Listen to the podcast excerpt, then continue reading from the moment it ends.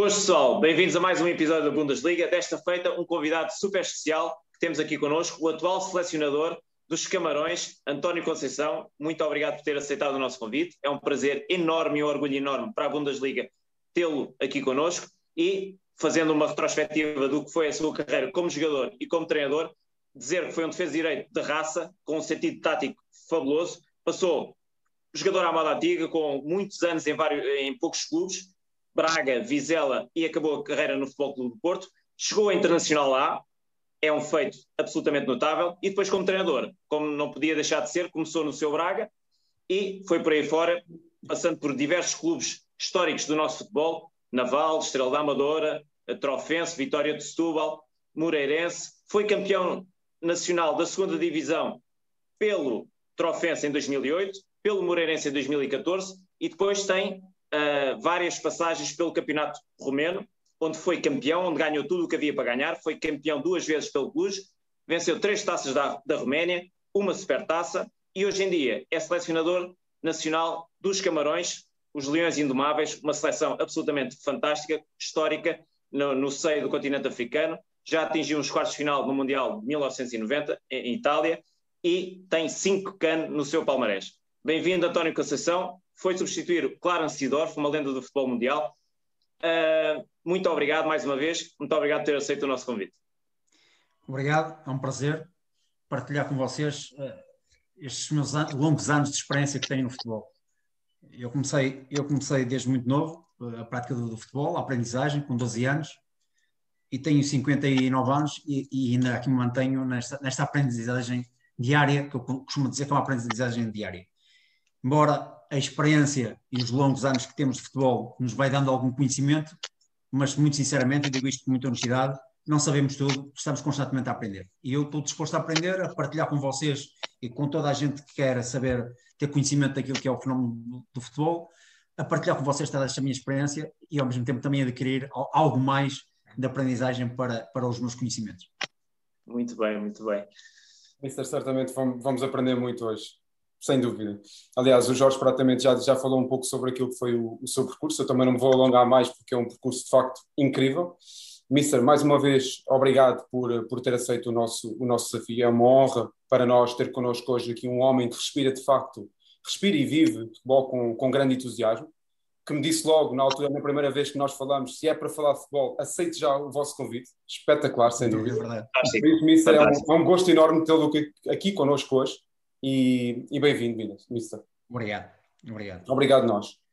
Mister, quando, aliás, quando nós falamos a primeira vez, um, o Mister disse que não gostava muito de falar sobre aquilo que é o passado e, e gostava de mais estar focado naquilo que é o presente e, e o futuro, não é? Boa, sem dúvida, boa linha de pensamento. Por isso, esta conversa, um pouco aquilo que nós vamos falar, vai ser um pouco mais sobre aquilo que são as suas experiências recentes. Mister, Mister diga uma coisa, como é que olha para o futebol numa visão mais futurista? Isto é, como é que acha ou como é que vê a evolução do futebol, por exemplo, daqui a 10 anos? Qual é que é a sua visão? Por aquilo que o futebol tem, tem evoluído nas últimas décadas, desde o tempo que eu, que eu joguei futebol e, e, e entretanto deixei de futebol e iniciei a minha carreira de treinador, tem-se assistido de facto a, a, uma, a, uma, evolução do futebol, não do futebol em si, mas a tudo aquilo que diz respeito à organização, ao planeamento, a, à máquina que, que, é, que é hoje em dia, à máquina economicista e financeira que é hoje em dia o futebol. Uh, aquilo que eu prevejo, uh, e nós temos de ser sinceros, porque eu, eu, digo isto em conversas com amigos, que o futebol evoluiu, mas nem tudo aquilo que evoluiu foi por um sentido positivo. Nem, nem tudo aquilo que evoluiu foi no sentido positivo. Evoluiu muito no conhecimento dos treinadores, evoluiu muito na, na, na, na uh, na, no, na prestação dos jogadores uh, relativamente àquilo que é as novas metodologias de treino, uhum. uh, o conhecimento tático, a cultura tática do jogo em si, isso melhorou bastante. Os, os, clubes também se foram dotando de melhores condições de trabalho. Hoje em dia temos um, um grande número de, de clubes com, com, com, já com academias, que isso é de facto o desenvolvimento futurista do, dos clubes, do, do, futebol em si, porque o jovem, o jovem hoje, hoje em dia tem, tem meios, uh, quando eu no, meu tempo joguei, joguei futebol não os tinha, Nós, recordo-me quando comecei a jogar futebol, uh, no, no, Braga, nas camadas jovens, tínhamos um campo para duas equipas, às vezes treinávamos em meio campo. Hoje em dia, as academias proporcionam o crescimento e desenvolvimento da atividade de futebol aos miúdos com todo tipo de condições. Bons relevados, bons ginásios, boas, boas relvas, boas chuteiras, boas bolas, portanto, todas as condições para poder evoluir. Aquilo que eu, que eu, que eu penso que, que eventualmente daqui a 10 anos podemos assistir e que será necessário assistirmos é que haja uma, uma, uma, uma mudança de, de, de, postura relativamente àquilo que é o dirigismo no, no futebol. Porque uh, tivemos, temos, temos, temos uh, uh, escolas de, de, aprendizagem para, para, para, para os treinadores. Os treinadores portugueses hoje em dia gozam, infelizmente, para, para todos nós, gozam de uma boa imagem no, no exterior, é das suas competências. Uhum. cresceram muito em termos daquilo que é o conhecimento relativamente à, à preparação de uma equipa para, para, para a prática do, do, do, futebol, neste caso para, para as equipas profissionais. Uh, o jogador evoluiu também no seu, no seu, no seu, no seu digamos, na sua condição de, jogador, do conhecimento do jogo, da evolução técnico-tática, do treino, porque o treino hoje é completamente diferente daquilo que era, que era no meu tempo portanto, tudo isso evoluiu. Temos escolas de, de, de, de, formação para dirigentes, mas sentimos que há muito, há muito pouca gente disponível para aprender ou para frequentar esses cursos. E é importante, e é importante que de facto o dirigismo uh, dê um salto qualitativo, quer no planeamento, quer na construção de uma ideia futurista relativamente a projetos, porque um de vocês focou um bocado a situação de, dos projetos a médio prazo e eles não se cumprem, e é verdade que não se cumprem, porque o que dita, o que dita a continuidade desse projeto é os resultados. E se os resultados não aparecem, muda tudo, muda o treinador, muda os caminhos, muda o sentido de, de, orientação relativamente ao projeto, e isso de facto não, é, não, é, não, é, não, dá, não dá credibilidade nem dá sustentação ao, ao crescimento de um projeto. Portanto, eu penso que isso, isso é que faz falta mudar. Isso faz falta mudar. E eu penso que isso estamos, estaremos, podemos estar no caminho, de facto, de assistir a uma mudança é relativamente a, a, uma postura diferente por parte de, de, dos dirigentes uhum. que, que, gerem o, os clubes, porque uh, nós sentimos, sentimos que de facto ainda, ainda há alguma coisa para mudar a esse nível. Você está a falar especificamente de todo o ecossistema que, que, que anda à volta do futebol, não é? Tudo. Dirigentes de clubes, dirigentes federativos, dirigentes associativos, dirigentes uh, das arbitragens, tudo o que engloba, uh, digamos, a gestão do futebol. Acho que tem que haver um plano e tem que haver uma política concertada no sentido de que tudo funcione em harmonia. Portanto, nós crescemos na formação de treinadores, crescemos na evolução dos jogadores, porque o produto hoje em dia, o jogador português, é procurado em, em, por todo o mundo. Nós temos jogadores a jogar em todo o mundo. Vê, basta ver a, a, capacidade. Também tem um agente, temos um agente, uh, ou vários agentes esportivos que conseguem, conseguiram abrir portas para colocar o nosso produto lá fora e quando eu falo produto, falo de jogadores e treinadores também. E, e, e, este produto tem muita procura. E por vezes nós não temos, digamos, a melhor postura para valorizar este produto. Porque, eh, não um bocado vocês falaram aí numa situação do, do, dos treinadores que abraçam um projeto no início da época, ao fim de dois meses o projeto eh, não há resultados e o projeto vai para água abaixo e o treinador vai para a rua, vem outro jogador. Portanto, isto não é estar a proteger a imagem do treinador, não se dá tempo a que o treinador sustente as suas ideias e o seu trabalho, e por vezes, às vezes, eh, eh, damos uma imagem de incompetência que não é realidade, que não é realidade. E tem acontecido a muitos treinadores, a muitos colegas mas também já, já me aconteceu a mim, de que uh, saímos prematuramente daquele projeto que, que, que iniciámos e que, que abraçámos uh, no início da época e passado dois, três meses estamos, estamos fora desse projeto por falta de, de resultados. E, e, às vezes o problema não está no treinador. É, é, tem que haver uma capacidade de análise por uhum. parte de quem dirige uh, as equipas de futebol para perceber que há, o, que é, o, que é, que está a falhar na engrenagem. Se de facto não é o treinador responsável, o que é que está a falhar? Porque às vezes não é o treinador que está a falhar, é todo um conjunto de, de, de fatores que não foram bem preparados ou não foram bem agarrados e fazem com que as coisas não, não, não engrenem. E se não houver paciência para, para, aprovar, para, para apurar uh, o porquê de, dessas situações negativas que estão a acontecer, então o projeto não tem sequer, uh, digamos, não sai, não sai do local de partida. Não sai do local. Nós vamos tocar um pouco também mais com, com mais detalhe, exatamente aquilo que o Mister acabou de falar, com um pouco mais detalhe para a frente. Tocando agora também um pouco mais, Mister, naquilo que é a sua experiência atual como selecionador dos, dos Camarões. Eu diria, Mister, conquistar a CAN e estar presente no Campeonato do Mundo serão certamente objetivos, nem ponho isso em causa, não é? E, e, o povo africano vive muito o futebol, e o Mister está lá e sabe, e sabe e sente isso, não é? Eles fazem uma festa tremenda com aqueles rituais, as danças, como o Mister também falou, acho que foi o Mister ou, ou o Jorge também falaram de Itália 90, é de, sem dúvida a maior referência do futebol camaronês. Ok? Sim, sim, e, é e o povo, de facto, vive o futebol de uma forma muito apaixonada. É verdade. Como é, que, como é que o Mister se prepara para estas grandes competições em que o povo vê mais do que propriamente um simples jogo de futebol? Que se joga mais o prestígio, a própria cultura do povo? Olha, uh, uh, uh, o preparar. O preparar oh, mister, não se esqueça, tem que me tratar por tu, Mister, não se esqueça. Sim, pronto, a, a, preparação. A, isto é a força do hábito. A, a, preparação tem muito a ver com aquilo que nós sentimos relativamente à, às nossas capacidades e uma análise da situação em que estamos, em que, em que abraçamos. Nós abraçamos um projeto, abraçamos uma ideia. Eu não digo um projeto porque isto o projeto é os resultados que definem, mas abraçamos uma ideia e a ideia que me foi proposta foi uh, trabalhar uma equipa, criar uh, uma mentalidade vencedora para atingirmos os objetivos que foram mencionados. A CAN, pelo menos tentar chegar à final da CAN, porque a CAN vai ser realizada nos Camarões, e é quase uma obrigação estarmos na, na, na final. Uh, e depois aí, obviamente, chegar ao momento da final, se lá chegarmos, temos que, obviamente, reformular a ideia que é para ganhar, não, não temos outro caminho.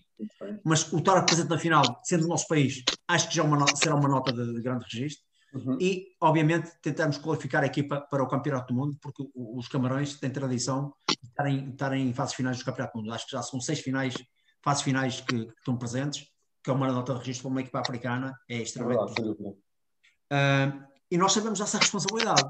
Nós sabemos essa responsabilidade. Como é que eu me posso preparar, preparar para, para, para atingir esses objetivos? Posso não conseguir, mas eu só, eu só tenho um caminho: trabalhar. Trabalhar. Uh, no, uh, uh, pôr um bocadinho à margem daquilo que é o, que é o sentimento de uma nação, que através desse sentimento cria muito, muita pressão a quem está a viver este, este, este, este, momento de, de, de, querer arranjar um núcleo de um conjunto de jogadores para formatar uma equipa boa para atingir, para atingir esses objetivos, é pôr um bocadinho à margem disso, sabendo e conhecendo a realidade do povo, do povo camoronês, que de facto vê na sua seleção um ícone do país. É verdade. Quando a seleção joga para tudo, para tudo, não se vê ninguém nas ruas, vê-se toda a gente cá fora na, na, das casas com, as suas cadeirinhas, olhar para um ecrã, a ver a seleção. Aliás, nós, nós, vemos muitas vezes os melhores momentos do Campeonato do Mundo, aquelas danças do povo africano, principalmente do povo camaronês, é uma das imagens de marca do Sim, os rituais, sim, os rituais. Aquilo é um ritual para eles, é um ritual, é uma dança que eles devem estar a chamar os deuses para proteger a seleção, porque eles de facto, eles de facto uh, vivem muito a seleção. Vivem muito a seleção. Aliás, o Presidente da República diz que a seleção principal, que é os Leões Indomáveis, é a seleção do, do, povo e a seleção do, do, Presidente da República. Não é da Federação, não é nada, é dele, é dele e do povo, porque ele representa o povo. E, e, nós sabemos, e nós sabemos de facto que isso é uma realidade, porque nós tivemos, eu vou-lhes dar um exemplo, nós tivemos, uh, o último jogo que jogámos em casa foi com Moçambique. Uh, a jornada, tínhamos jogo em casa com Moçambique, depois íamos a, a Moçambique fazer o segundo jogo. E, e, e, o jogo era à porta fechada, por causa da pandemia, porta fechada, só entraram 200 pessoas ou 300 pessoas que são os convidados e não sei o quê, é um número muito restrito. Depois nós ganhámos o jogo. Não ganhamos nada, nós não ganhamos, ganhamos só simplesmente um jogo. É um, para nós, continuo a considerar que é um jogo de preparação porque nós não, não necessitamos fazer esta fase porque só porque somos o país organizador, já estamos apurados por natureza. Acabou o jogo pelas ruas do Alá, o jogo foi em Alá, aquilo parecia o fim do mundo parecia a fim do mundo. Gente de um lado, gente do outro, parecia que tínhamos ganho o Campeonato da África. Não ganhamos nada. se ganhamos um jogo, isto é assim, até se ganhamos a taça, não, não saímos aqui. Mas o contrário também pode ser verdade. Se não ganharmos nada e formos eliminados, temos ali um ambiente para, para saber ultrapassar. Portanto, por isso eu digo que eu tenho que manter a margem dessas emoções, porque nós temos que ser racionais. Quem anda neste, neste, neste meio e, e, e, com, e com a missão que nós temos, temos que ser muito racionais, temos que ser muito frios e preparar a equipa para dois objetivos que tem que ser, eu não diria uma obrigação, mas é quase uma obrigação uh, a consumação desses dois objetivos. Portanto, eu sei bem o que nos espera, já estamos a preparar a muito tempo de, de, distância, digamos, mentalmente os jogadores para, para isso. Eles conhecem a África melhor que, eu, porque eles são africanos e eles sabem a responsabilidade que têm, mas nós estamos a preparar os jogadores já do ponto de vista mental, sabendo que quando chegar a essa altura não podemos vacilar. Não podemos vacilar. E, e, e, a grande, e, a grande, e o grande critério neste momento eu tenho que ter é exatamente saber definir quem são os jogadores, para além das suas capacidades desportivas, técnico-táticas e físicas, do ponto de vista mental, são os jogadores preparados para enfrentar esta, esta obrigatoriedade, porque depois, quando começarmos a jogar um apuramento para o Campeonato do Mundo ou a CAN, ali não podemos vacilar e temos que estar preparados mentalmente e a adversidade vai estar, vai, vai estar presente, é? a adversidade vai estar presente e nós temos que ter a capacidade para poder ultrapassar essas dificuldades. E, e aqui é que nós temos que definir o jogador mentalmente forte para poder ultrapassar isso, porque os jogos em casa, os jogos em nossa casa, no ano dos Camarões, quando for do Cana, vai ser de autêntica pressão. Autêntica pressão, porque o, o para além de transmitir calor humano e incentivar os jogadores, mas depois vai cobrar também o resultado. Vai cobrar o resultado. E isto, nós temos de estar preparados para esse, para esse momento. Portanto, o meu, o meu ponto de, de, de partida, já defini os caminhos que quero, selecionar bem, selecionar bem, por isso nós estamos a aproveitar esta fase da qualificação do CAN uh, para ver uma série de jogadores. Já tem ali um núcleo de 16 a 7 jogadores uh, que estão mais ou menos fechados para, ser, para pertencerem à lista final, mas também tenho ali 10 ou 12 jogadores que andam a rodar para eu tentar perceber do ponto de vista mental e, e, e obviamente de, de, características se encaixam no perfil do jogador que eu idealizo para, para a seleção para termos o tal sucesso que às vezes pensamos que idealizamos o melhor plantel e não vamos ter o melhor plantel e que focamos num ou outro jogador. Isto é sempre assim, acontece, acontece com frequência. Mas, de qualquer das formas, sabemos a nossa obrigação, sabemos dos objetivos que temos e do compromisso que temos para com o povo, porque uh, eles vão exigir exatamente isso. Muito bem. Mister, continuando com o tema seleção e indo um pouco ao encontro do que acabou de dizer e da pergunta do Gonçalo, ou seja, os objetivos são claros e inequívocos para uma seleção do, dos Leões Indomáveis com o prestígio que tem eh, em África e no mundo até, como uma das principais seleções africanas. Eh, o objetivo é muito claro, eh, ganhar a CAN e apurar-se para o Campeonato do Mundo, como não poderia deixar de ser para um, para um, para um país e liderado por um treinador de prestígio como, como é o Mister António Conceição, claro que a fasquia estará sempre lá. Alta. Muito... Sempre foi. Bem que é assim. Sim. Diga, diga. Ainda bem que é assim. Ainda bem que é assim. Exatamente, exatamente. Sempre foi treinador de clubes. Como é que é uh, ou seja, com estes objetivos tão altos uh, e tão claros para os Camarões, para o Mister, que sempre foi treinador de clubes do dia a dia, estava, está todos os dias no balneário, uh, convive todos os dias com os jogadores, como é que é ser selecionador? Onde os jogos são muito menos, em muito menor quantidade, os objetivos são altíssimos e a margem de erro é nula. Como é que é o dia a dia de um, de um selecionador oh, e como é que ele se prepara é, é, para as é convocatórias, etc? é completamente diferente do dia a dia de um clube. Completamente diferente. Porque no dia a dia do clube nós temos diariamente jogadores ao nosso dispor e, e analisamos constantemente uh, o perfil do jogador, o seu, o seu caráter desportivo, as, suas, as suas capacidades esportivas e estamos ali e podemos ter várias conversas diárias com os jogadores e, e reformular, reformular posturas e, e dizer, opá, nós temos este, este, modelo de jogo, temos esta ideia para o jogo, eu quero que tu faças este e temos esta, este, este, convívio diário e podemos ter, de facto, uh, os jogadores completamente disponíveis para, para nós termos este tipo de relação. A seleção é completamente ao contrário. A, a seleção nós apanhamos jogadores de 3, a 3 ou de 4 em 4 meses uh, e temos ali um espaço muito curto para fazer dois jogos, que é, os jogadores chegam, do, chegam dos clubes, temos ali dois dias para recuperar da viagem, porque viagens daqui da Europa para, para, para os Camarões são 8 horas, 8 a 10 horas de, de, de, voo. Os jogadores vêm de ter realizado um jogo. Quer dizer que só se apresentou na segunda-feira à noite, só, só chegou na segunda-feira à noite. Nós normalmente temos terça-feira e quarta-feira para tentar recuperar, do ponto de vista físico, totalmente os jogadores. Uhum. Temos que ter aqui muito cuidado com a nossa, com a nossa, com a nossa programação de trabalho, muito cuidado, focalizar numa primeira, numa primeira, num, num, primeiro momento, recuperar o mais rapidamente que pudermos os jogadores da melhor forma possível e depois, num, numa única sessão de treino que temos antes do jogo, procurar fazer ali um bocadinho o trabalho, a estratégia e, e, e, e a tática que temos para, para, para, para, para o jogo que, que vamos jogar e, e, em função do adversário que vamos jogar, obviamente. Portanto, o espaço é muito curto, uh, é tudo muito rápido, porque depois fazemos um jogo, já estamos. Uh, o, o, segundo jogo normalmente é passado dois, três dias, já temos de estar a recuperar a equipa outra vez, fazendo ali umas mudanças de três ou quatro jogadores, porque também não se pode mudar muito mais. E, pronto, e, e, digamos que não temos de facto muito tempo para trabalhar, pelo menos nestas fases de qualificação. Quando estamos qualificados para, para as fases finais, aí sim, aí já, já temos um ciclo, de, um ciclo de 15 dias, de 20 dias, para poder uh, uh, trabalhar uh, índices, os índices técnico-táticos, a estratégia de jogo, tudo aquilo que nós definimos em termos de modelo, portanto, tudo isso temos mais algum tempo para trabalhar. É, é diferente, é de facto, é bastante diferente de, de, de, trabalhar num clube ou trabalhar numa seleção, mas, mas também tem, tem outros aliciantes. Tem outros aliciantes, porque temos, temos, temos um desafio relativamente àquilo que é a nossa programação de trabalho, para ultrapassar e definir a melhor, a melhor programação, uhum. rapidamente tentar meter na cabeça dos jogadores aquilo que é a nossa, a, nossa, a nossa ideia para o jogo, aquilo que nós pretendemos. Portanto, isso também é um desafio para nós.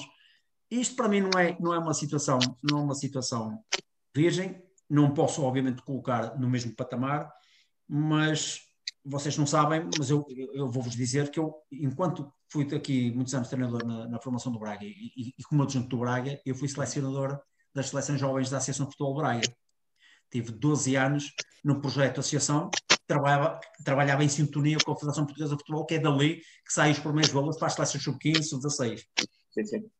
Portanto, eu tinha a meu cargo, como selecionador distrital, tinha a meu cargo uh, três escalões. Primeiro foi um, mas depois passaram a dois, depois passaram a três. Tínhamos três escalões jovens uh, para, para, para, para selecionar e para formatar seleções, para fazer seleções. Portanto, isso também digamos, foi uma preparação para aquilo que veio acontecer agora. Na altura não imaginava, mas está dentro da mesma vitória, ou seja, observar, selecionar e preparar para uma competição que era o Lopes da Silva, que eram normalmente 10 dias de competição, e tentar levar os melhores miúdos de, de, daqui da, da, região de Braga, para depois os selecionadores escolherem, em consonância com os selecionadores distritais, os melhores jogadores para iniciar o seu processo na seleção nacional. Portanto, isso, digamos, deu um bocadinho de, deu-me um bocadinho de bagagem, como se costuma bagagem. dizer, de uhum. preparação para aquilo que fui encontrar agora. Não anda muito longe disso, só que em patamares completamente diferentes. Enquanto aquilo eram miúdos, aqui já estamos a falar de jogadores que, que têm uma bitola diferente e estão um patamar uh, profissional completamente diferente. Mas, mas as dinâmicas são ligeiramente as mesmas. As uhum. dinâmicas uhum. são ligeiramente, ligeiramente as mesmas. Porque eu apanhava os meninos à segunda-feira para treinar e à terça, uh, também não podia fazer muito, porque eles jogavam ao domingo nos clubes, também não podia fazer muito com eles. Aquilo era só treinos para, de observação. Uh, depois, nas fases finais, já, dava, já tínhamos ali mais 10 dias para trabalhar, é a mesma coisa que encontro agora na seleção. O segredo disto, o segredo disto, eu penso que o segredo disto, nesta primeira fase, tem muito a ver com aquilo que nós selecionamos, a nossa capacidade de observação. Tentar trazer não só aqueles que têm as melhores qualidades técnicas ou físicas, mas sobretudo aqueles que estão mais bem preparados mentalmente para enfrentar uma competição rápida, desgastante e, e, que cria muita pressão ao nível, ao nível psicológico aos jogadores. E aqueles jogadores que forem mais preparados mentalmente vão ajudar a diluir isso tudo e vamos ter, com certeza, mais equilíbrio emocional para enfrentar as dificuldades que, que a competição nos, nos aparece. Outra vez a componente humana, não é, Mister?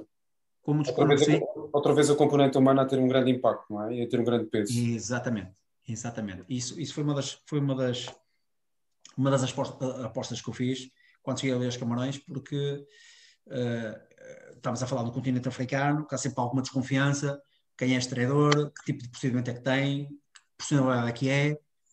Então, em vez de ser eu a conhecer os jogadores, eu dei-me a conhecer aos jogadores.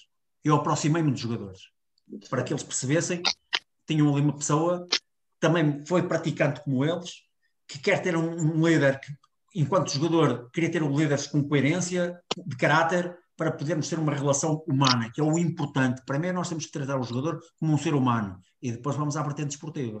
E esse é o caminho. Esse foi o caminho que eu, não só aqui na seleção, mas também a nível de clubes. Porque eu acho que hoje em dia a aposta na relação humana entre quer jogador, entre o treinador quer o jogador é fundamental para termos um grupo coeso e, e todos viver, vivermos e bebermos da mesma da mesma da mesma ou digamos do mesmo objetivo, não é? mesmo objetivo. Eu sempre perceber que há, há responsabilidades, há objetivos mas para se atingir isso, temos que ter um grupo muito homogéneo, muito coeso e muito sustentado naquilo que são as relações. E a partir daí, opa, estabelecemos depois, uh, uh, digamos, as, as capacidades. Eu, eu, sou treinador, tenho que ter a minha capacidade para decidir e para tomar as decisões, e eles, como jogadores, só têm que ter a capacidade de procurar treinar bem, fazer o melhor, dar as melhores indicações para depois o treinador usufruir delas. E são os caminhos. Muito bem, Mister. Fantástico. Uh, seguindo um pouco a, a, sua linha de raciocínio, onde fala de outros aliciantes que um selecionador tem que um treinador uh, de uma equipa uh, de futebol não tem no, no, seu dia a dia. Falando desses aliciantes como selecionador, estamos a falar provavelmente de muita observação, muitas viagens à Europa, porque os jogadores maioritariamente jogam na Europa. Estamos a falar da votação para o prémio FIFA World Player, tem essa responsabilidade também. Como é que se processa essa votação? Como é que se processa a, a análise e a conjugação das viagens para observar o máximo de jogadores possível por essa Europa fora? Como é que faz esse planeamento e como é que é feita a votação, já agora, por curiosidade, do prémio World FIFA?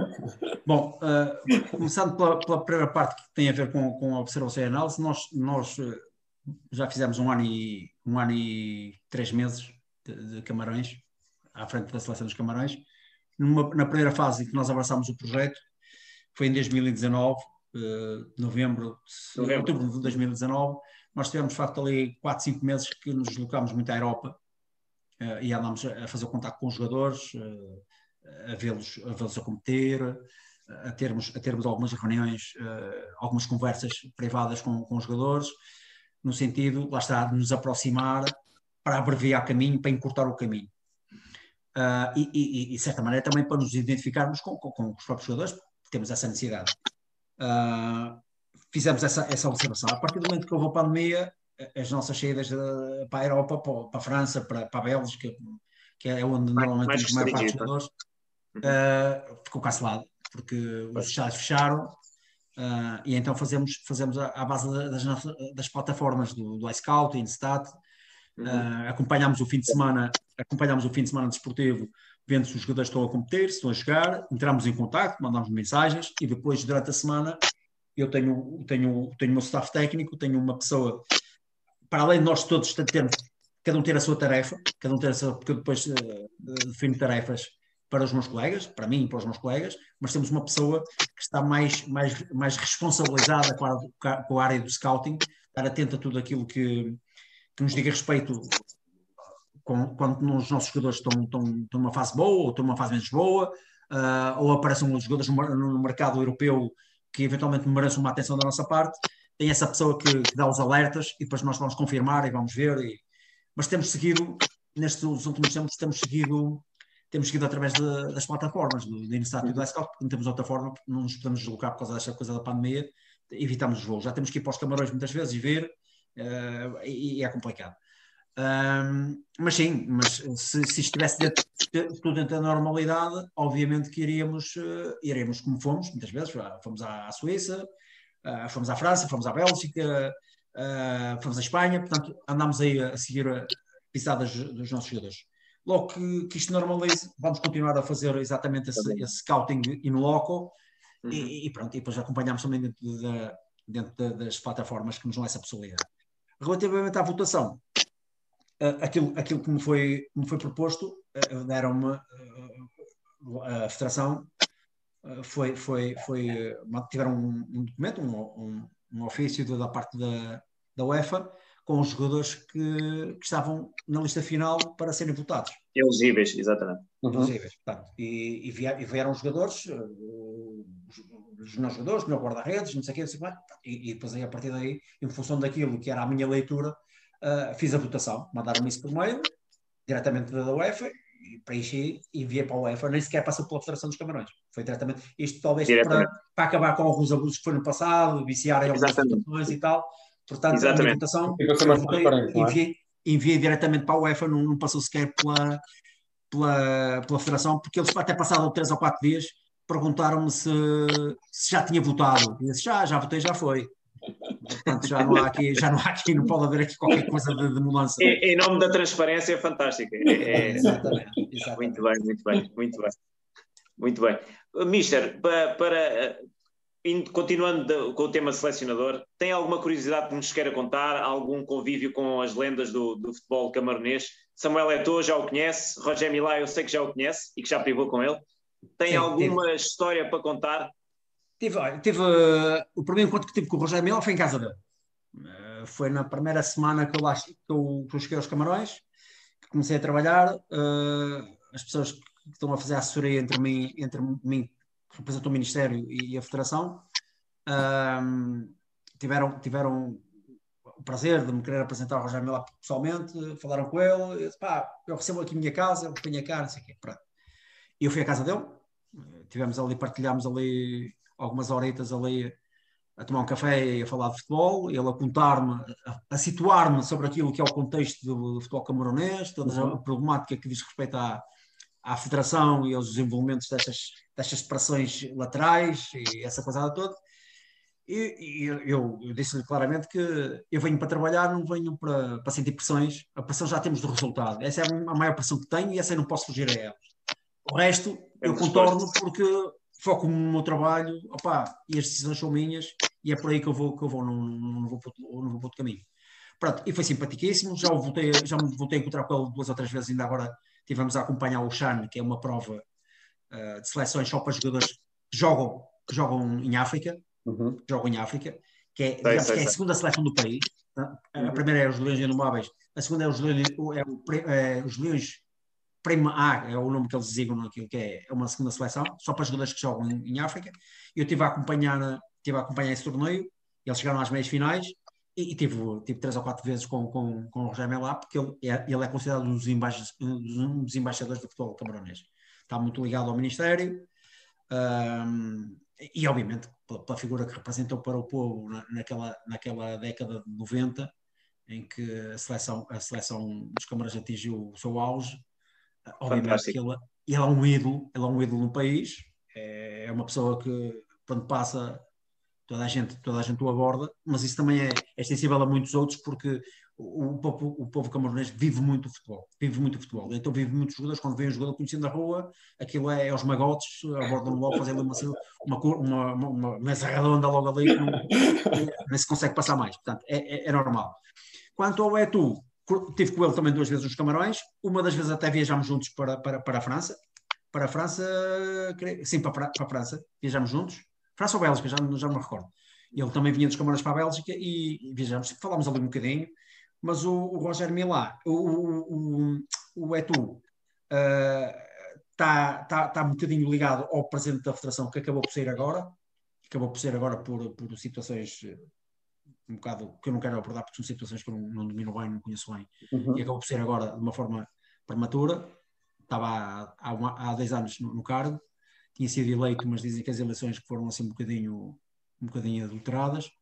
Acabou por ser, agora foi destituído através do TAS, um comunicado do TAS, lá o, as pessoas lá do, dos câmaras recorreram para o TAS, apresentaram uma, uma denúncia qualquer e o TAS uh, retirou do cargo.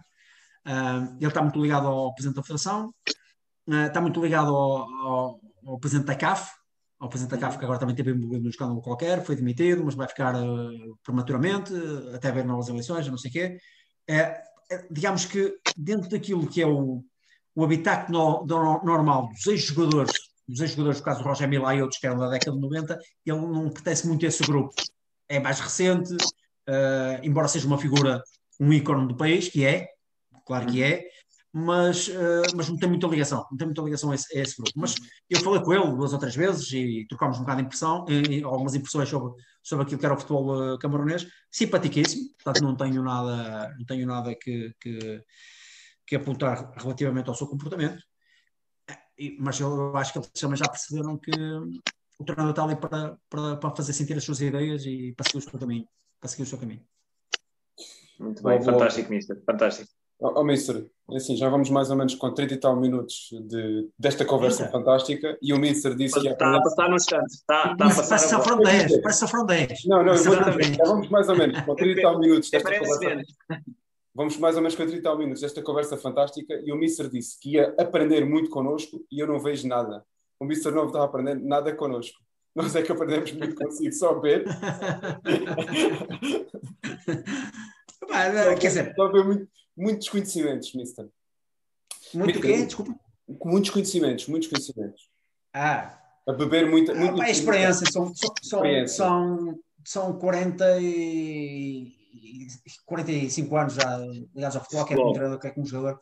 São muitos anos, são muitos anos a, a falar sempre do mesmo e a partilhar e, e, e é na, como eu digo, é na partilha, é na, na, conversa que a gente também vai, vai ganhando lucidez para, outros, para outros caminhos. E eu acho que isso é importante.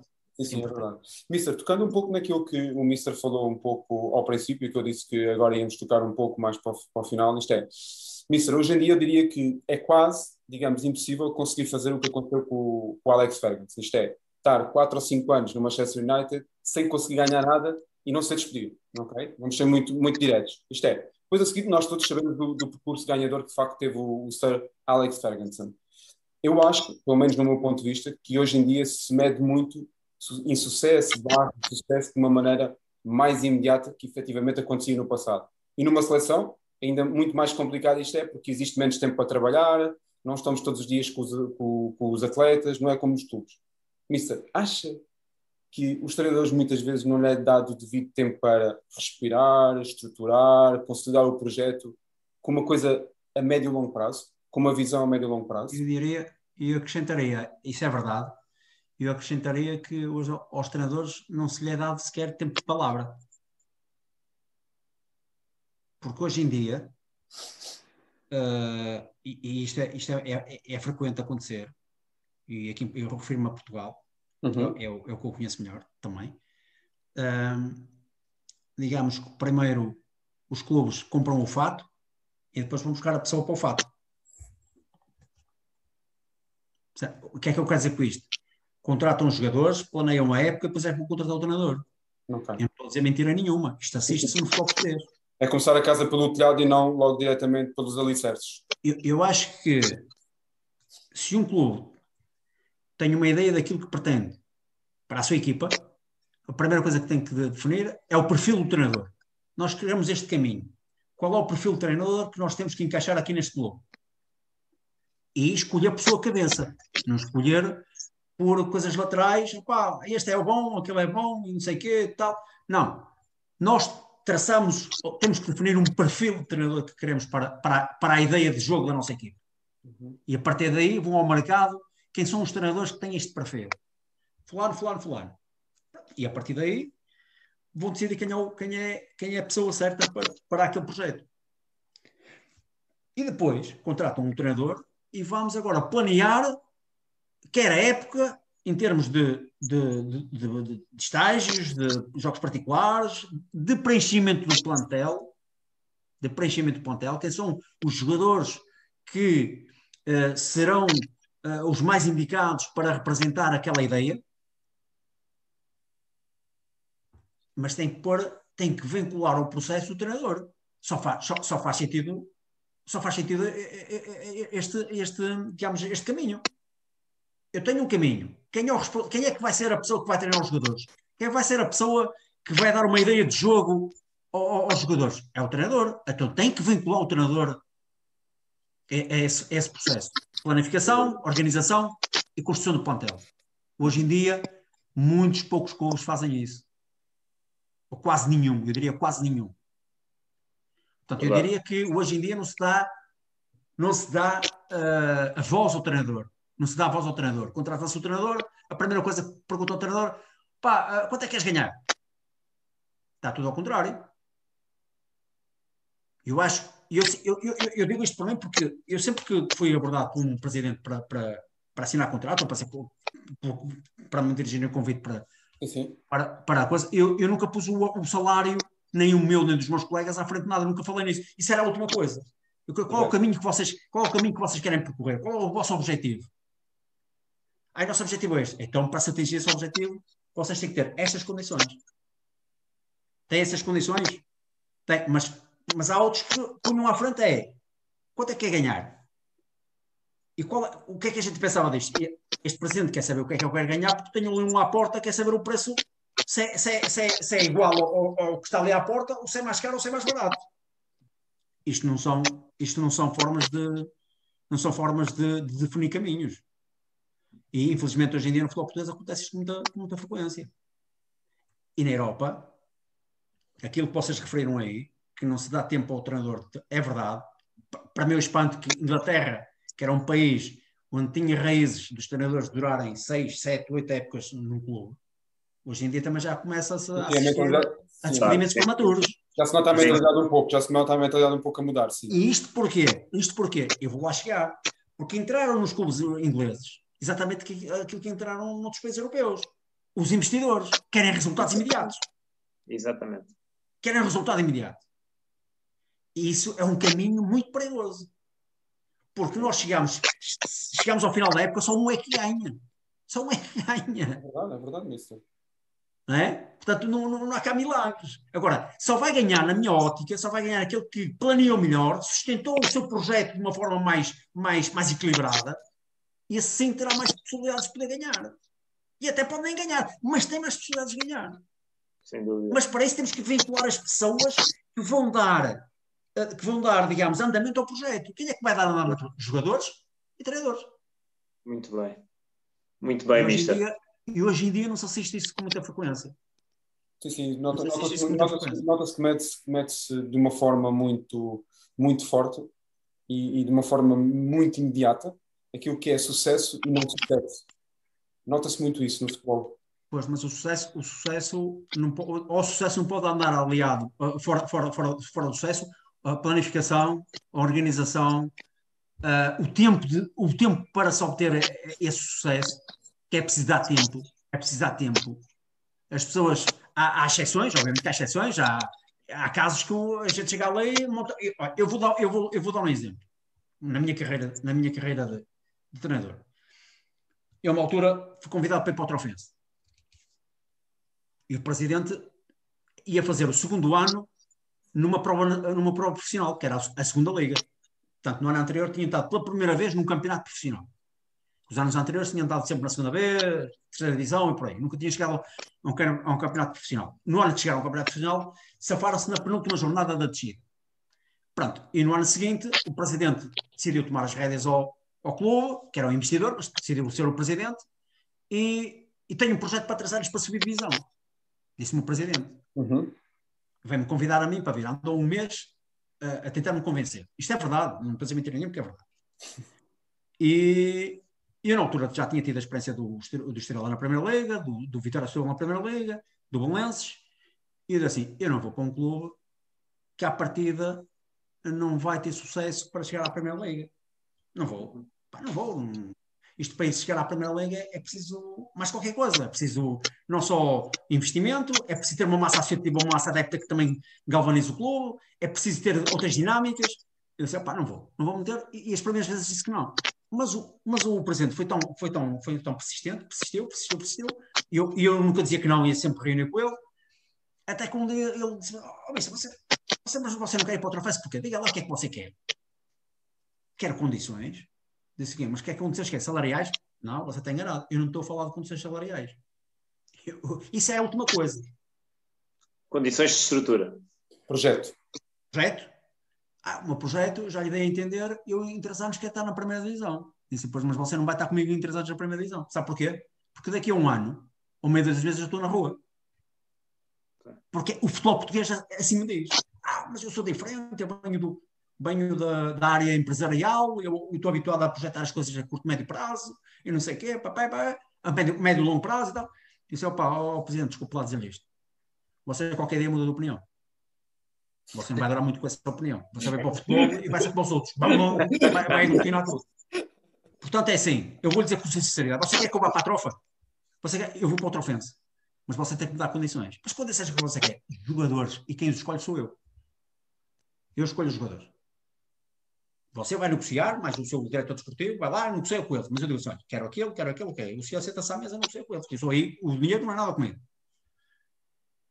Pronto. Se é isso que você quer, Presidente, ou vou tentar a subida este ano, ou então daqui a um ano e meio, dois anos, na segunda época já não sou vosso treinador, você vai mandar embora. Mas eu vou correr o risco. Eu vou correr o risco.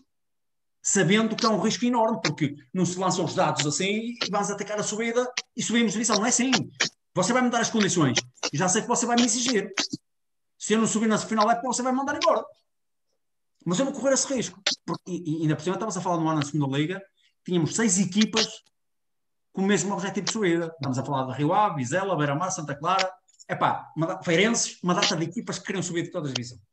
Campeonato muito competitivo, a segunda liga. Exatamente. E, e o trofensezinho que vinha de ser safo na penúltima jornada e assim também era depois. Isto é, é tudo Também quer subir.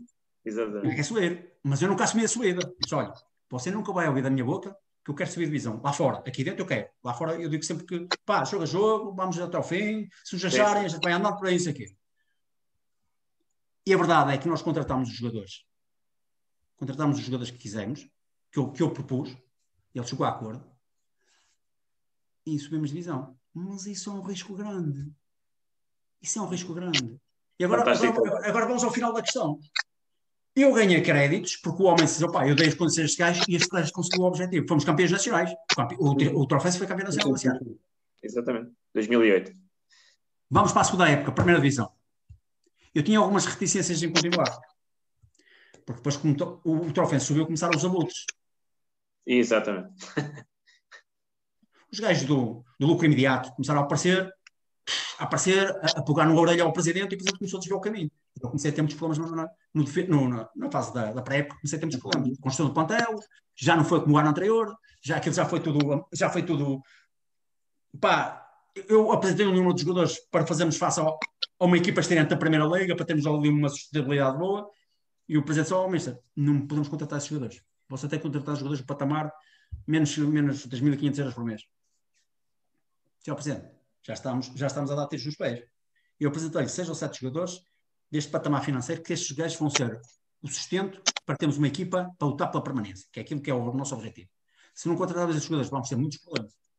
Mas eu já sabia de onde é que vinha aquilo. Aquilo já vinha das tais pessoas dos abutres a picar, pá, é, contrata este, contrata aquilo. Quer dizer, o treinador que tinha preparado as coisas no ano anterior, que tinha dado sucesso, deixou de contar para, para, para o prêmio final. Quem contava as outras pessoas laterais. É, é o tal problema do crescimento rápido. Cresceram, primeira lei. Exatamente. Crescimento rápido. E, e aquilo começou muito mal. E eu, eu, por acaso, tive uma conversa privada com o meu adjunto, com os meus adjuntos, disse ao pai, eu não vou, eu não vou começar a época. Jogo, a época começa para a semana, íamos ao Alvalade, eu não vou começar a época, eu vou-me embora, vou pedir admissão. E, e hoje estou arrependido de não ter feito. Não fiz por consideração aos meus aos meus adjuntos que me disseram, pá, dizer, então andamos aqui a comer os ossos durante o ano. E agora estamos na primeira divisão na Montra e vamos abandonar isto, vem para aqui outra. Não, agora vamos em frente. Se pá, não temos condições para ter sucesso, não vamos ter sucesso. E não me enganei. À terceira jornada vim embora. Lá está, prematura, quer dizer, o treinador que ganhou créditos durante uma época desportiva difícil, como foi a segunda liga, passado dois meses já não tinha a garantia de competência. Incrível. Isto é o futebol. Incrível. Isto é o futebol. É, isso é difícil de gerir, é verdade. E isto, isto para dizer o quê? Para dizer o quê? Ou as pessoas organizam e planeiam aquilo que querem para os seus clubes, os objetivos que têm eh, em mente e dão tempo a, a cimentar esse caminho, ou então vão andar constantemente a oscilar em caminhos sinuosos. Hoje pode correr bem, mas amanhã pode correr mal. E não tem um crescimento sustentável. Este é, é o grande problema. E, e eu costumo dizer que os treinadores, que são os homens percebem mais de futebol, percebem mais de futebol, porque hoje em dia há muitos dirigentes que nunca deram um puto ao pé numa bola, estão no futebol. Nunca deram um puto ao pé numa bola, mas estão no futebol, porque têm capacidade de gestão e, e, e vêm de fundos de investimento e não sei o quê. Uh, pensam que sabem mais que o, futebol que sabem os treinadores. E não ouvem os treinadores. E este é o grande problema. Isto é um grande problema. E, e, é aí, é, e essa é uma das evoluções que o futebol tem que ter, porque esta é a parte evolutiva mais negativa do futebol. Porque o futebol hoje em dia está a parte económica aqui e a parte esportiva está aqui. Uhum. É, quando, quando ela tem que estar falou sobre isso, que é o, o negócio do futebol. Quando ela tem que estar equilibrada e às vezes quisermos ter a, o prata-balança mais alto, tem que ser o desportivo, não o financeiro. Exatamente. Porque o, o, a, o plano desportivo é o que dá o equilíbrio ao financeiro. Se não houver resultados esportivos, o financeiro cai também. Este é, é o grande problema. Muito Só bem. as pessoas que estão no futebol querem, querem, querem uh, pá, querem, o, querem, o, querem o retorno do investimento o mais rapidamente possível. Sem dúvida. Mister, falou aí na sua passagem pelo Trofense, mas nos anos uh, que antecederam a sua passagem pelo Trofense, uh, passou por três históricos do futebol português: um primo divisionário e dois históricos: Estrela da Amadora, Vitória de Subal e, e a Naval da Figueira da Foz. Como, como, todos sabemos, temos aqui um denominador comum. Todos eles passaram as passas do Algarve, digamos assim, num futuro não muito longínquo. Uh, o Vitória de Setúbal mais recentemente, o, o Estrela da Amadora está, está paulatinamente a reerguer, mas uh, via na gestão desses três clubes algum ponto de contacto que fazia prever este destino para, para, igual aos três, ou muito semelhante aos três clubes são situações, são situações, uh, são situações bem distintas. Uh, começando pelo Estrela Amadora, eu tive dois anos maravilhosos no Estrela Amadora. Dois anos maravilhosos no Estrela Amadora. Uh, com muitas dificuldades financeiras. Eu recordo-me que também fui convidado para o Estrela, também com o projeto de subida. O Estrela tinha descido divisão nesse ano. Uhum. E, e depois eu fui convidado pelo presidente que tinha entrado precisamente ao meio da época da Primeira Liga, do ano que desceram.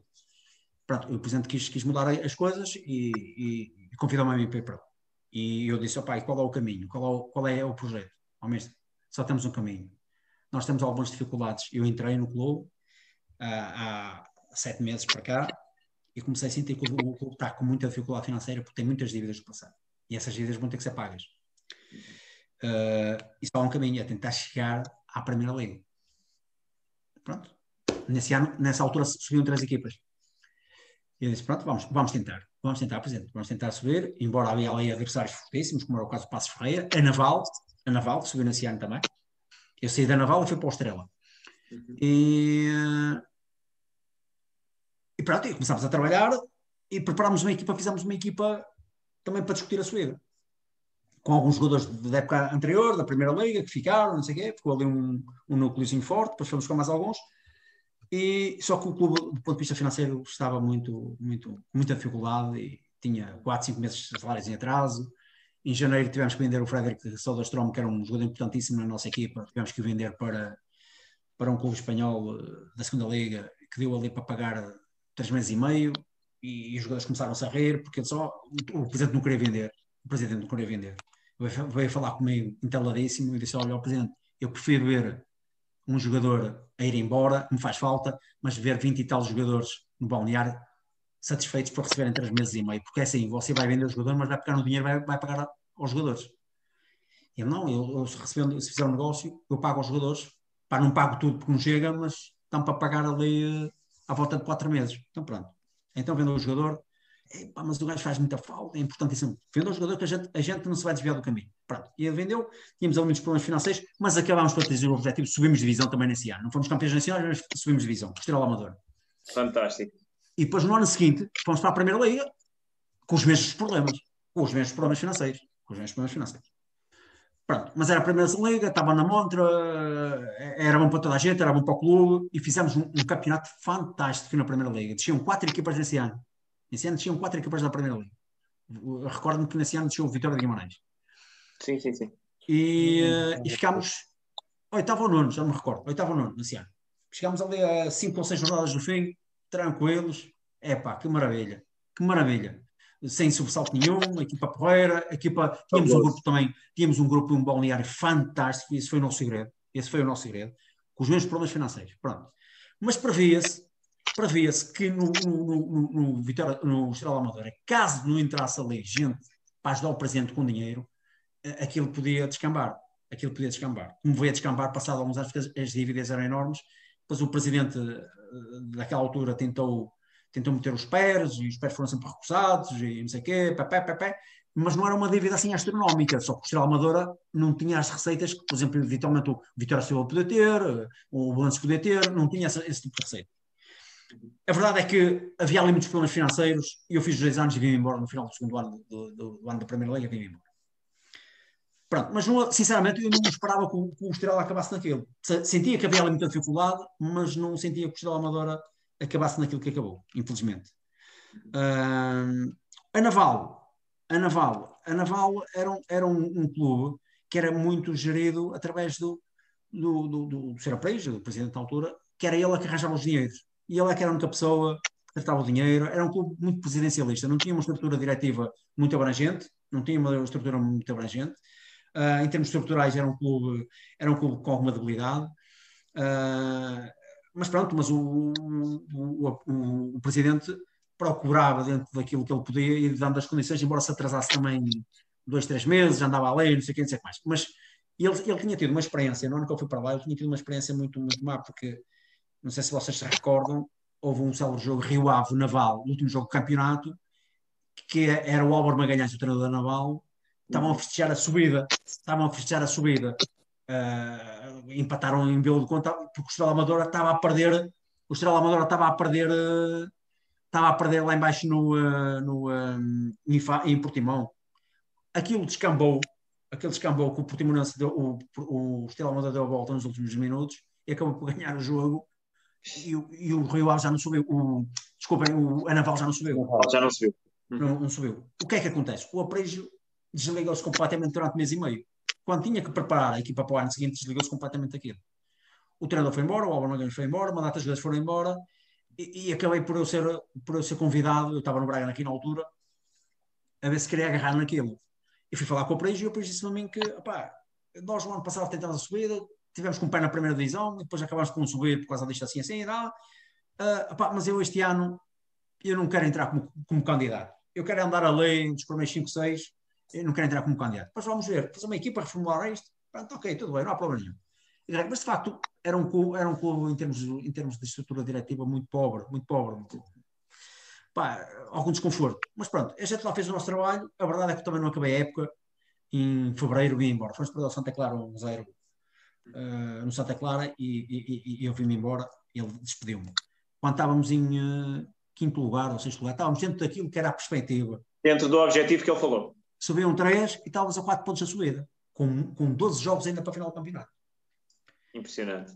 E, e a verdade é que ele chegou ali, tomou a medida e mandamos embora. Pronto. Mas eu, eu a da Naval senti alguma fragilidade, não dos problemas económicos, mas alguma fragilidade em termos estruturais. Senti alguma fragilidade. Porque eu sentia que aquele homem, um dia cansa-se disto, vai-se embora e o clube vai por aí abaixo, porque não há, não há quem pegue nisto. E foi o que é aconteceu. É o clube do homem só, exatamente. Exatamente.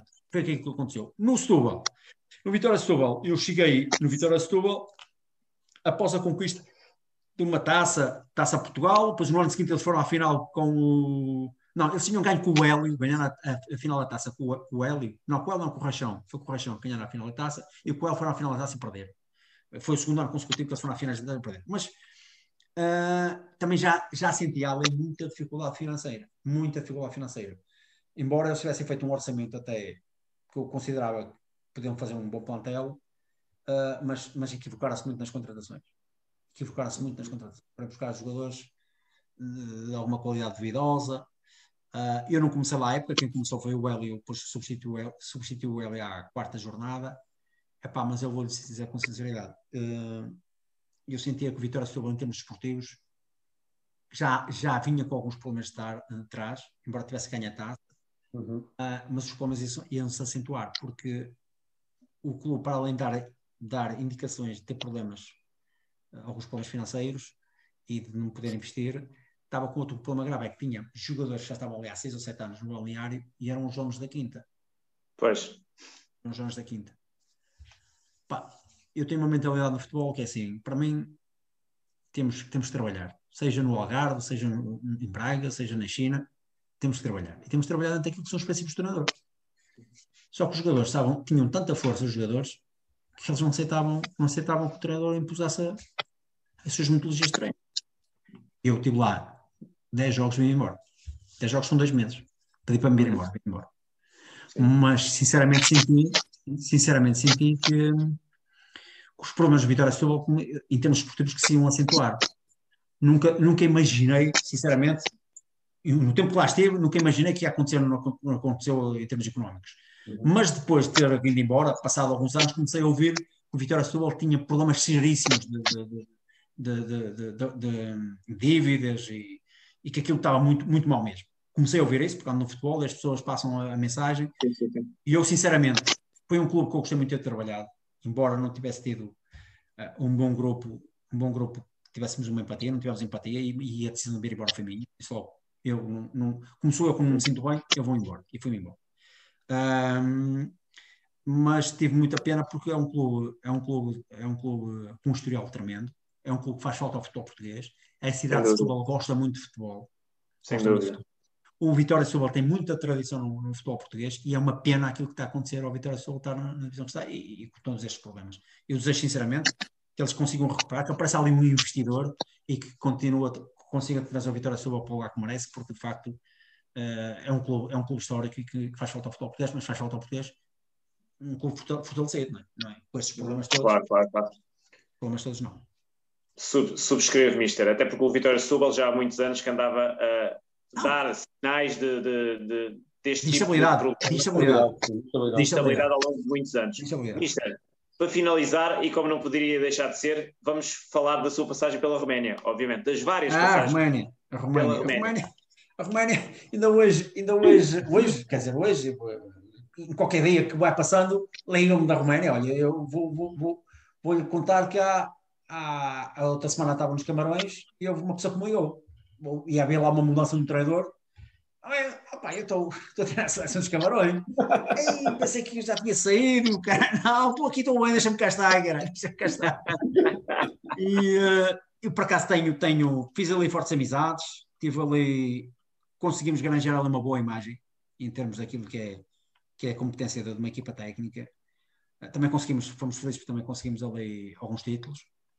Uh, sinto que os romenos têm muito respeito por mim, pelo trabalho que nós que nós conseguimos lá desenvolver e por aquilo que acrescentamos em termos de, de ideia de jogo, de, porque as equipas que nós treinamos lá tinham uma identidade, tinham uma identidade, eram, eram equipas que via-se que tinham ali o trabalho e o cunho do treinador.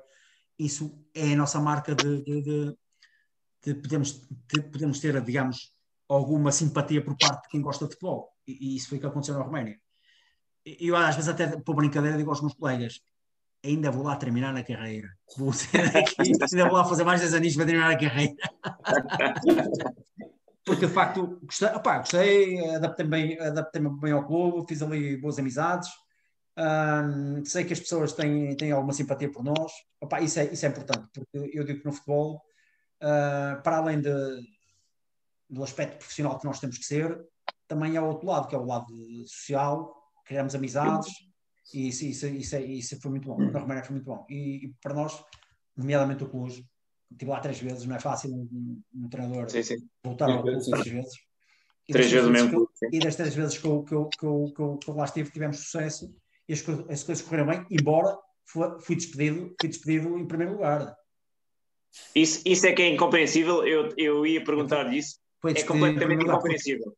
Na Romária tudo é compreensível, no futebol tudo é compreensível.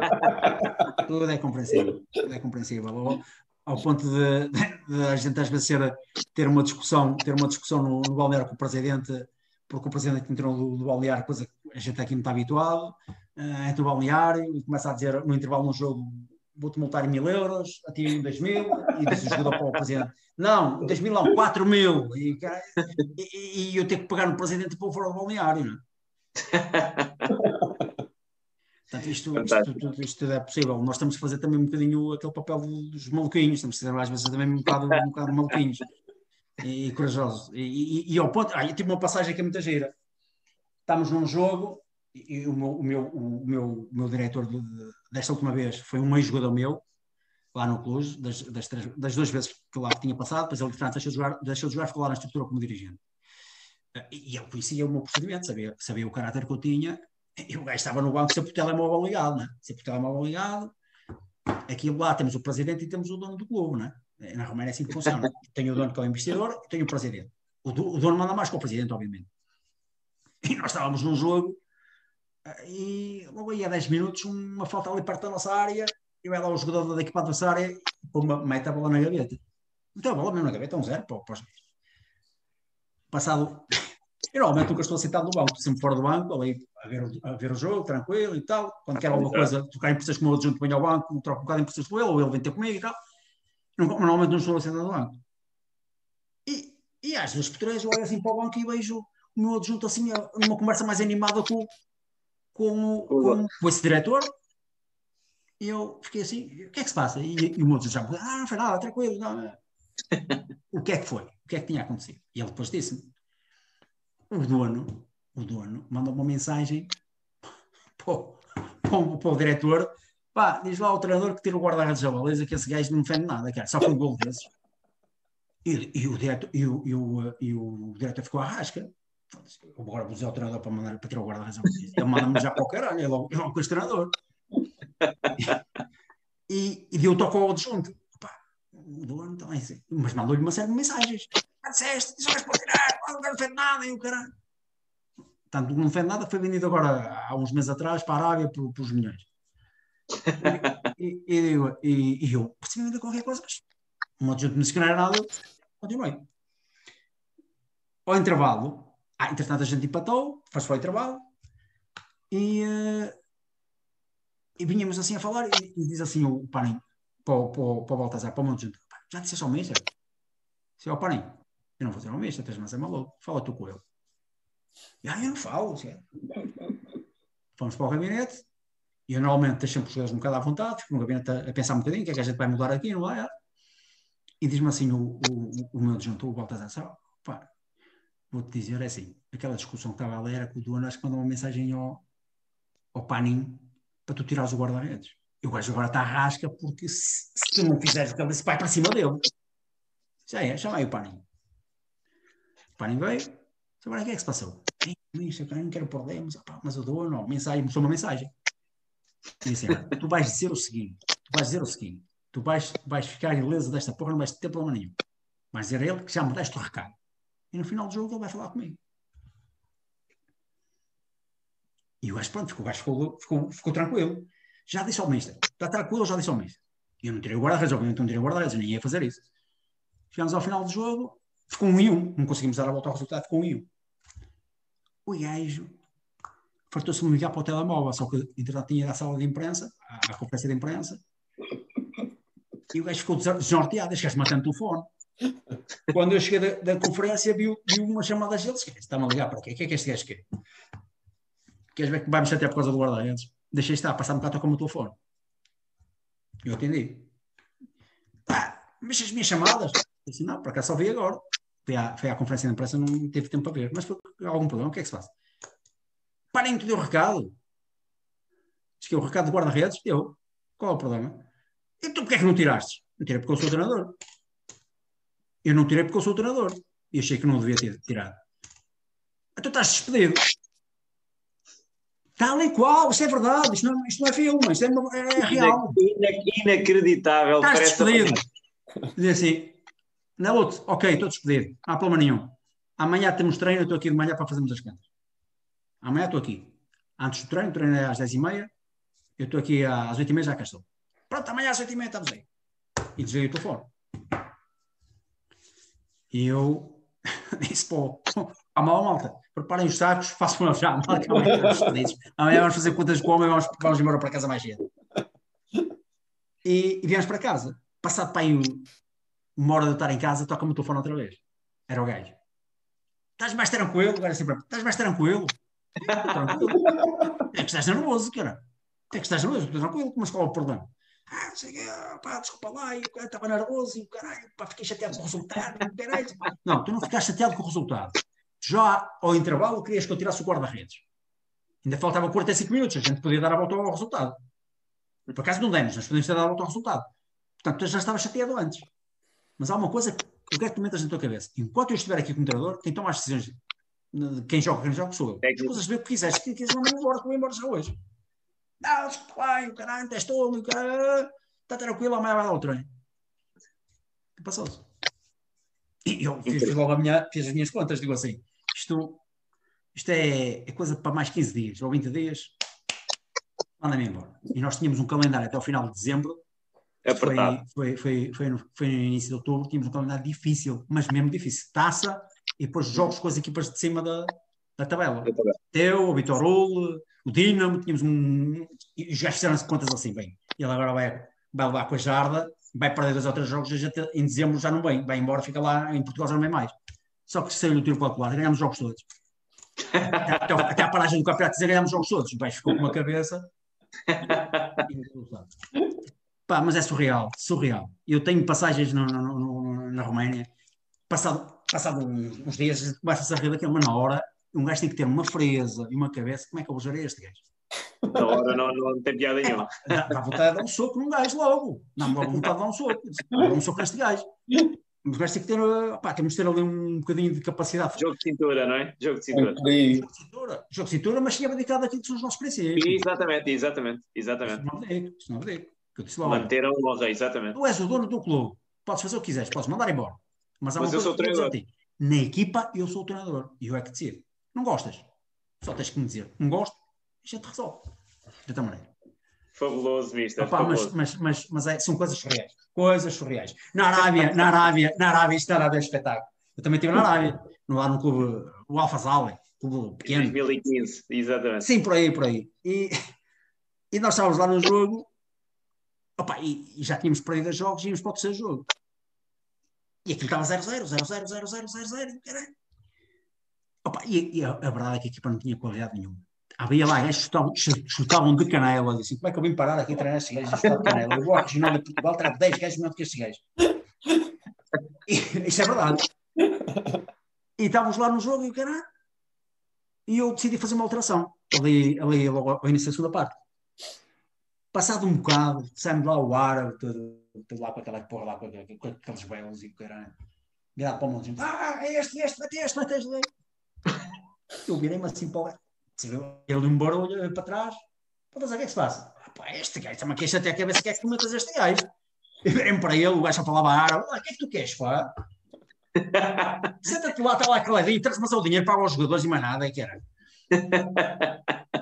O gajo em pleno jogo estava a dizer, estava-me a querer dizer a mim ou ao outro jogo para, tirar, para meter o gajo que estava lá no banco, ele é que queria fazer a substituição. Como é que é possível? Pá, coisas, passagens loucas, um gajo passava uns tempos ri-se, não é? Um gajo ri-se, está a tomar uma cerveja e ri-se, contamos estas coisas entre amigos, um gajo ri-se com isto. Mas pronto, são as coisas boas do futebol, que a gente depois fica para recordar, fica para recordar. Fica para recordar. Fantástico, fantástico. Acabámos por abordar aqui uma série de curiosidades que foi absolutamente. deu aquele toque extra à, à, à entrevista que foi toda ela sensacional. Pá, no, no fundo, a mensagem que eu queria deixar é que nós temos que ser iguais a nós próprios. Nós temos a nossa hora de competência. E, Foi e sensacional a Aí, entrevista. e aí não é negociável. Aí não é negociável. Aí não é negociável. Fantástico, fantástico. Isso mostra a integridade de um, de um- de um treinador ser assim, e tem que você ser tem a 100%. Mister, foi sensacional esta entrevista. Muito obrigado mais uma vez por ter aceitado o nosso convite. Foi absolutamente fantástico. E estas curiosidades no final deram aquele toque final extra, açucarado. Pá, Foi espero- absolutamente fantástico. E espero, espero que tivesse, que tivesse sido positivo para vocês. Nenhuma, e agradeço, agradeço, agradeço a oportunidade, não só por, por estar a partilhar com vocês aquilo que é a minha experiência, mas no fundo também por, por vos conhecer pessoalmente. Não pessoalmente, Muito mas, obrigado. mas pronto. Mas, Sim, sim, Obrigado, sim, virtualmente. é sempre um prazer e obviamente são mais duas pessoas que a gente mete no nosso núcleo de amigos. Muito bem, Obrigado, muito bem. É recíproco, é, é recíproco. Nosso muito obrigado mais uma vez. Foi um orgulho absolutamente enorme tê-lo aqui connosco e muito obrigado por ter aceitado o nosso convite. Pessoal, não, não percam ah, as próximas ep- os próximos episódios da Bundesliga. Não se esqueçam de subscrever o nosso canal, meter um gosto, não gosto, se não gostarem, mas dificilmente porão um, um não gosto, porque isto foi absolutamente fantástico. E não se esqueçam de subscrever o nosso canal e partilhar esta entrevista sensacional nos, ah, nos nas vossas redes sociais, este conteúdo absolutamente fantástico. Mister, muito obrigado. Um bem-aja, muitos sucessos para os Camarões. Vamos estar a torcer por si na Obrigado. próxima cana e no próximo Mundial. Grande abraço. Bom, Obrigado. Um bom abraço, Mister, e obrigado. saúde para vocês. né? E tudo bom. Grande abraço. Dois. E obrigado. grande abraço. Obrigado nós. Um abraço.